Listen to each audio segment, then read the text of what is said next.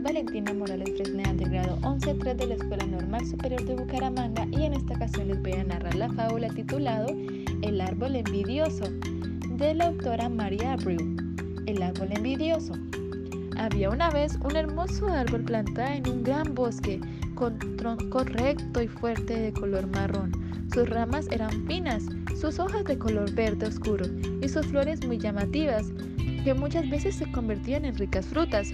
En su copa había un nido con dos pinchoncitos y cada mañana se podía escuchar a la madre de estos dándole la bienvenida al día que comenzaba a través de su dulce canto.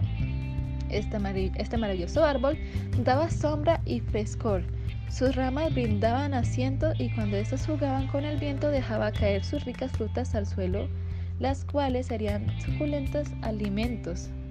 Sin embargo, a su lado vivía otro árbol seco, feo y pequeño que le miraba con mucha envidia. ¿Qué haces para estar tan bello y frondoso? Porque yo lo he intentado y no he podido lograrlo, preguntó el árbol seco.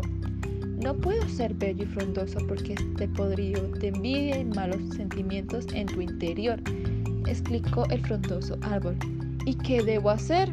preguntó tristemente el árbol seco con lágrimas en sus dos únicas hojitas.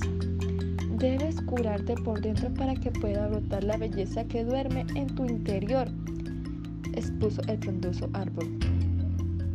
Entonces el árbol seco reflexionó y decidió sacar todos los malos sentimientos que le habían hecho permanecer podrido y seco durante tanto tiempo. Y desde ese momento la hermosura que había dentro de él comenzó a agitarse, haciendo que salieran ramas y hojas verdes, bellas flores y ricas frutas lanzándose a una gran altura. Ante este interesante acontecimiento, ambos árboles lo celebraron, muy felices con un concierto de risueños en sus ramas, y se hicieron muy buenos amigos.